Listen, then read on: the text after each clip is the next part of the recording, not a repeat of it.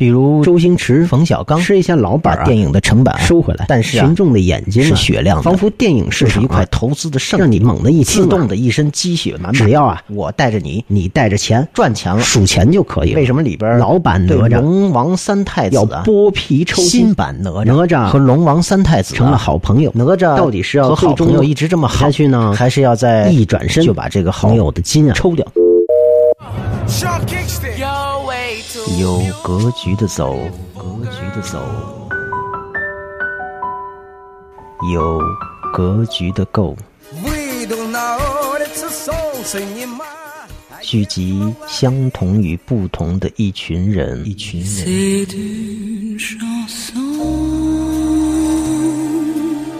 放眼更广阔的世界。欢迎来到格局构。格局构。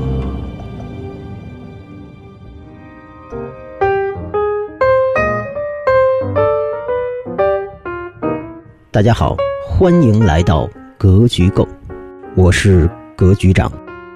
电影啊，《哪吒之魔童降世》，无论是从市场的反馈啊，还是从大部分观众的口碑来说呀，都取得了不错的成绩。当然啊，这其中也掺杂了各种不满和各种意见。我们今天就试图啊，从不同的角度来聊一聊关于《哪吒》这部电影的投资，以及啊不同时代、不同哪吒电影的背后啊那个不同的哪吒。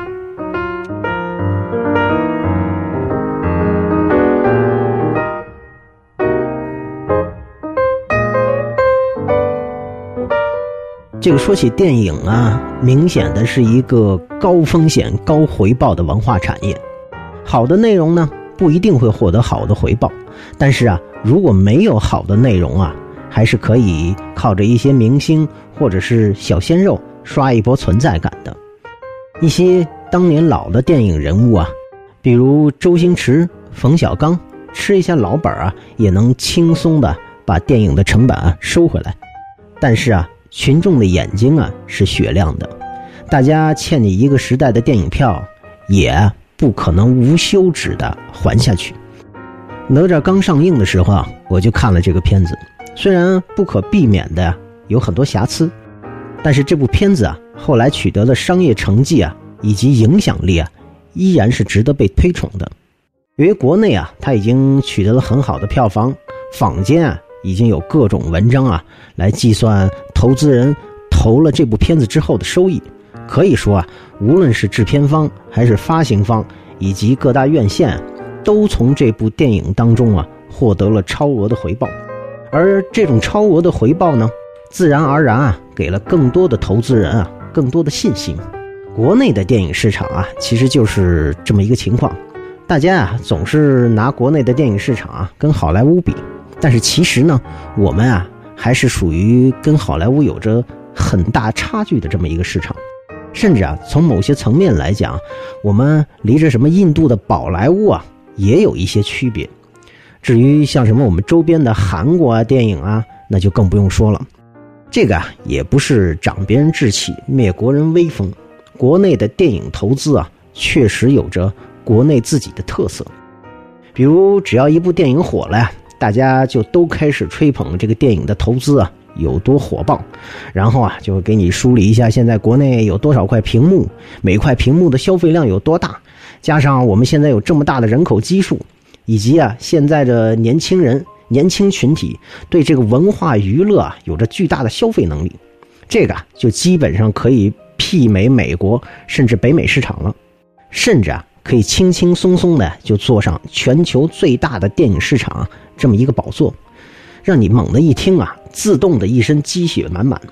这都是啊一类媒体或者自媒体的传统套路。这个啊，从最早的当年张艺谋的英雄开始啊，到后来的什么泰囧啊、战狼啊，都是这么一个路子。仿佛电影市场啊，就是一块投资的圣地，就矗立在那里。只要啊，我带着你，你带着钱。来了，然后大家投资赚钱了，数钱就可以了。其实大家随便就可以想想，哪有那么简单的事情呢？与这个实际情况相比啊，更多的中国电影的现实啊，是每年中国有大批量的电影啊投资铺盖，这也是一个事实。这里边啊混杂着多少相关方的利益，有的呀就是为了捞一笔就走，有的呀多少早年有着良好口碑和节操的明星啊，也不得不晚节不保的下水，烂片子也接，捞一票就走。那些打着小鲜肉牌的片子呀，就更不用说了。小鲜肉的爆红也是有成本的，新导演也都想搞一部大的，好继续啊做自己想做的，或者呀继续让投资方啊想着怎么回收。如果是普遍遇到这种时候啊，媒体又会说国内的投资电影啊有多么艰难，有这个要分成，又有那个要分成，还有的呀要天价的演员。演员啊，把绝大部分电影的投资啊都当成片酬拿走了，这些也都是事实。无论如何呢，这些年过去了，总有人啊在这个领域赚了钱，也总有人呢在这个领域啊赔了钱。有的人呢赚了钱赔了名声，有的人啊赔了钱也还要被骂。所以啊，真正的牛人啊都是名利双收。我想啊，在这个时代。把刚才所描述的这种中国电影的现状啊，如果拍成一部纪录片的话，本身就是一件很有意思的事情。这个也是这个时代下中国电影的一个传奇和特色。千呼万唤始出来，格局购的格局课程上线了，欢迎大家咨询 VC 大大直接购买，或者在荔枝微课搜索格局购。直接购买格局购的老用户可以获得更多福利权和优惠权。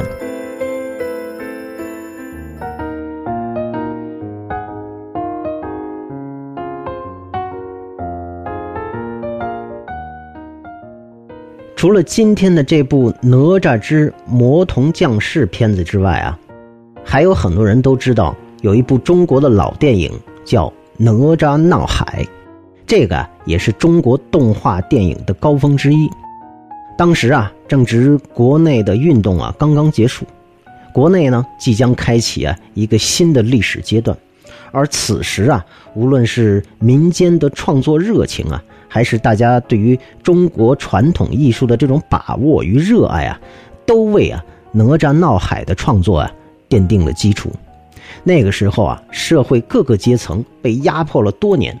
有着强烈的文化诉求啊和情感诉求，而这些啊都在《哪吒闹海》这部电影当中啊被释放了出来。通过哪吒这个角色呀，创作者们把那种对于迫害人民、压迫人民、欺压百姓，还不断作恶的，呃，类似这种龙王这一类的角色呀，都进行了彻底的鞭笞。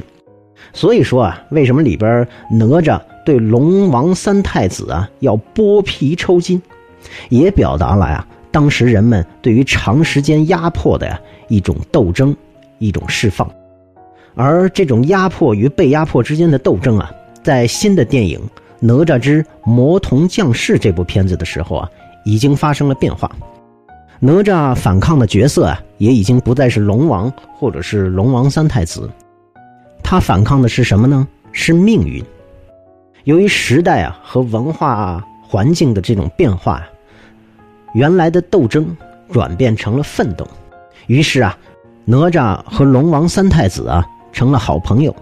作为一个深受上一版哪吒影响的观众啊，一直对于这个角色的设置啊而担惊后怕。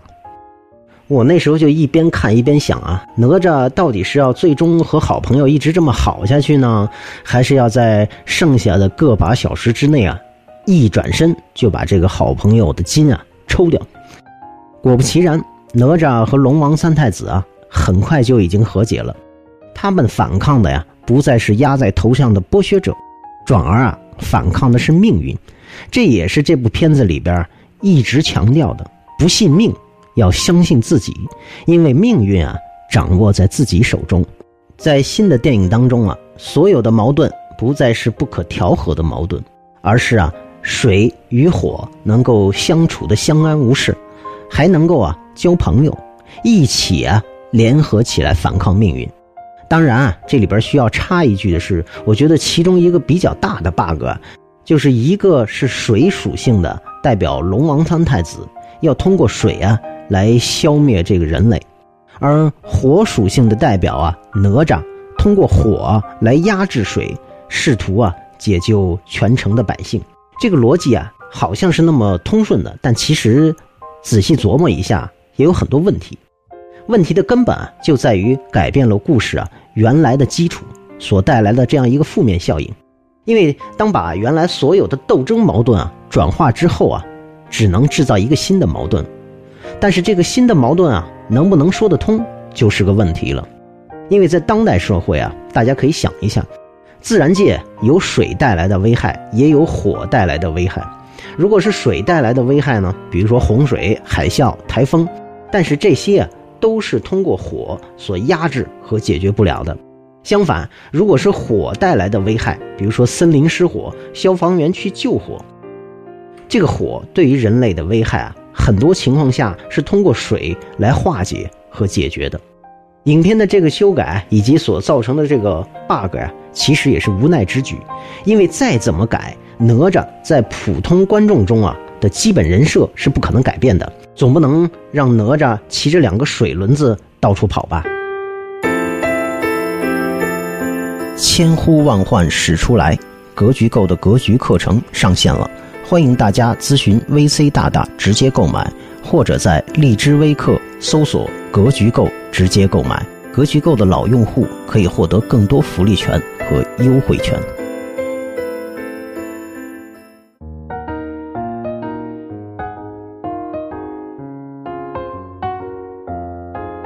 中国的传统民间小说呀，或者说神话。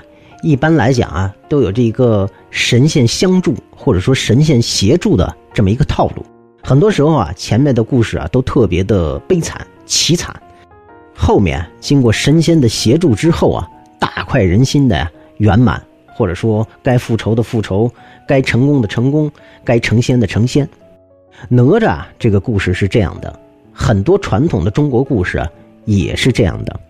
按照正常的现实版发展。哪吒自刎，他肯定就在悲惨中死去了，人们都陷入了深深的哀思之中。但是啊，中国神话故事的力量啊，就是在于一定要借助神仙的力量起来复仇，起来再报复一下，这样啊，才能满足人们内心的怨苦。因为谁都知道，哪吒啊，如果生活在现实中啊，肯定是要被牺牲掉的。同样，新版本的哪吒啊，与命运抗争的这个矛盾，依然没有办法通过单独的方式进行化解。所以啊，哪吒和敖丙虽然成了好朋友，但是啊，必须也都要双双的死去。然后啊，再有神仙啊将他们进行重生。正是有了神仙的力量啊，给了人们一个奇迹，一个想象，安慰了更多的人啊去斗争，去奋斗。其实啊。后来被神仙或者说神话复活后的哪吒，虽然在哪吒的这个版本的故事当中啊造就了圆满，但是啊在别的故事当中啊，如果大家对中国的神话稍微有点了解的话，都知道哪吒最后啊还是归顺了神权，相信了命运，或者说啊他争取到了自己想要的命运，而此时啊这个哪吒已经不再是斗争者，也不再是奋斗者。而是啊，站在了斗争者和奋斗者的对立面。当孙悟空开始大闹天宫，作为斗争者出现的时候啊，哪吒和他的父亲托塔李天王啊，都站在了孙悟空的对立面上。而大闹天宫的孙悟空呢，在五行山下被压了五百年之后啊，通过观音的一点关系啊，给安排到了金牌创业团队唐僧的队伍当中。经过呀。一系列早已经就布置好的呀，九九八十一难，唐僧团队啊成功 IPO，在天竺啊大雷音寺上市。孙悟空呢，作为唐僧团队的核心成员啊，屌丝身份产生了转变，成为了呀斗战胜佛。而这个时候的孙悟空啊，和后来的哪吒一样，他已经啊归顺了神权。无论是在《西游记》的后半部分。还是在后人续写的《西游记后传》中，后来的孙悟空啊和后来的哪吒也都变成了好朋友。很多人喜欢哪吒，但是他们真正喜欢的那个哪吒是具有反抗和斗争精神的哪吒。在新的版本中，他又有了与命运抗争、为之奋斗的精神。而这个哪吒是与后来那个站在孙悟空对立面之前的那个哪吒是不一样的，是与那个已经归顺神权的哪吒不一样的。而那个真实的哪吒是最为屌丝时代的哪吒，所以啊。人们总会想念哪吒，想念那个斗争的哪吒，想念那个奋斗的哪吒，那个年轻的哪吒，因为那时候，当你想起他的时候，你就知道，他在脑海，想你时你在脑海，想你时你在心田，宁愿相信我们前世有约，今生的爱情故事不会再改变。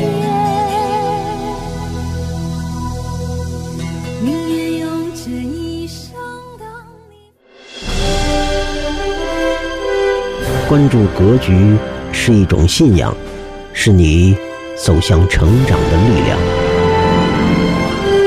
分享格局是一种荣耀，是你创造属于你未来的光芒。